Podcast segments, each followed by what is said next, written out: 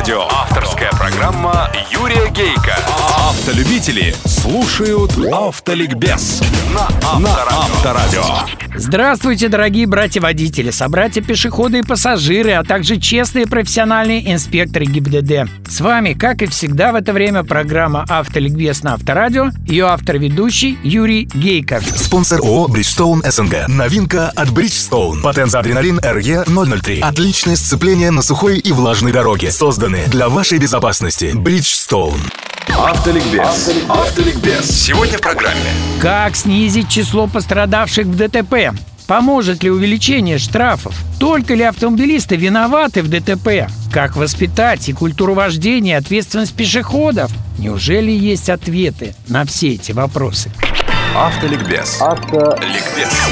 Говорил я не раз, что на телебазары под названием ток-шоу давно уже не хожу. Там нужна не истина, а рейтинги, лучше с драками. И вдруг приглашение на канал ОТР. И не на ток-шоу, а на круглый стол. Тема – вопросы в названии моей программы. Причем мои собеседники очень компетентные и мной уважаемые люди. Назову. Владимир Соколов, председатель Союза пешеходов. Антон Цветков, председатель комиссии по безопасности общественной палаты. Сергей Смирнов, юрист, редактор журнала «За рулем». Петр Шкуматов, «Синие ведерки». И Михаил Агафонов, бывший инспектор ГАИ по особо тяжким ДТП. Еще раз, вслушайтесь в эти вопросы. Как снизить число ДТП и пострадавших в них? Поможет ли еще одно увеличение штрафов? Только ли автомобилисты виноваты в ДТП? Как воспитать и культуру вождения, и ответственность пешеходов?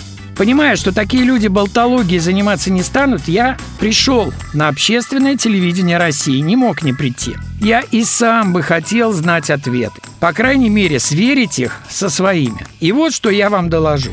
Максимум погибших на дорогах страны был в 91 году 35,5 тысяч. При том, что автомобилей тогда было почти в 4 раза меньше, чем теперь. Все страшные цифры, кроме наезда на пешеходов, начиная с 2003 года, каждый год снижаются. За это время число погибших на дорогах России снизилось на 12,5 тысяч человек. И в прошлом, 2015 году, достигло исторического минимума за последние 40 лет – 23 тысячи. По оценке Фина, доктора медицинских наук Микка Вейнанина, спецпредставителя ВОЗ в России, Всемирной организации здравоохранения, наша страна, учитывая все ее факторы, жуткие дороги, расстояния, немолодой автопарк, должна была бы терять в год на дорогах около 10 тысяч человек. Остальные, сказал Вейнанин, погибают потому, что у вас слишком низка цена человеческой жизни. Эту информацию я озвучил присутствующим на том круглом столе для ориентира.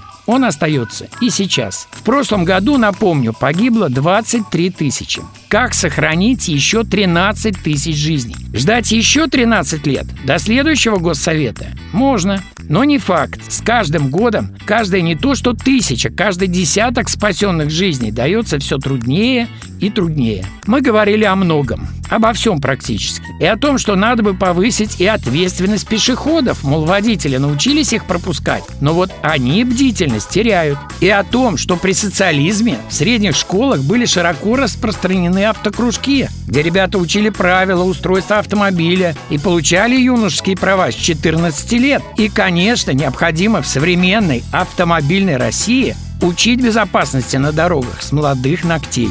И о том говорили, что надо запретить законом зебры без светофора на тех дорогах, где больше двух полос. И о том, что никакой закон об агрессивном вождении не даст результатов при таком сокращении штата МВД. Инспекторов так мало, что ни о какой неотвратимости наказания говорить не приходится. Людей никогда не заменят фото-видеокамеры и о вечной и никак не решаемой проблеме работы инспекторов прежде всего на предупреждение, а не на выявление нарушений. О плачевном состоянии дорог, дающем до трети всех ДТП. О том, что необходимо в региональных бюджетах наряду со статьей «Дорожный фонд» завести статью «Безопасность дорожного движения» и туда, и только туда направлять сотни миллионов штрафных денег. Говорили мы много. И все, поверьте, по делу. И в итоге договорились вот до чего. Все, что мы обсуждали, что предлагали, это всего лишь грани, разные грани одной большой проблемы – исторически низкой цены человеческой жизни в России. Прав был Фин.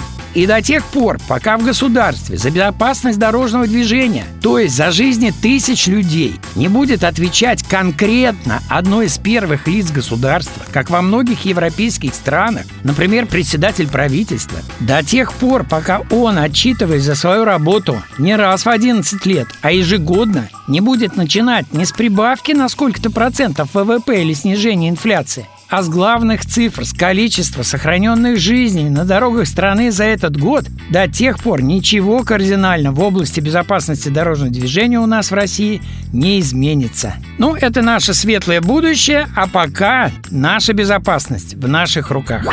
Автоавторитет Юрий Гейко. Юрий Гейко.